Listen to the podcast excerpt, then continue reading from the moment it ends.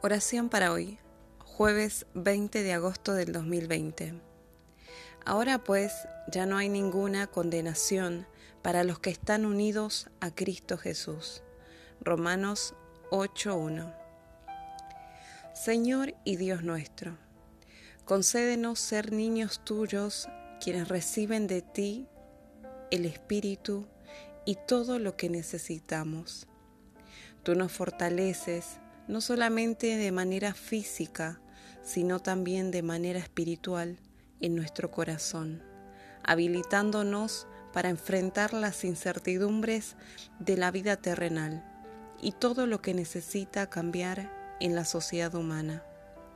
Protégenos de ceder a nuestras debilidades, que tu poder siempre nos proteja, que tengamos esperanza y paciencia porque tú estás trabajando para el bien y podemos esperarlo con expectación. En tu nombre te lo pedimos, amado Jesús. Amén.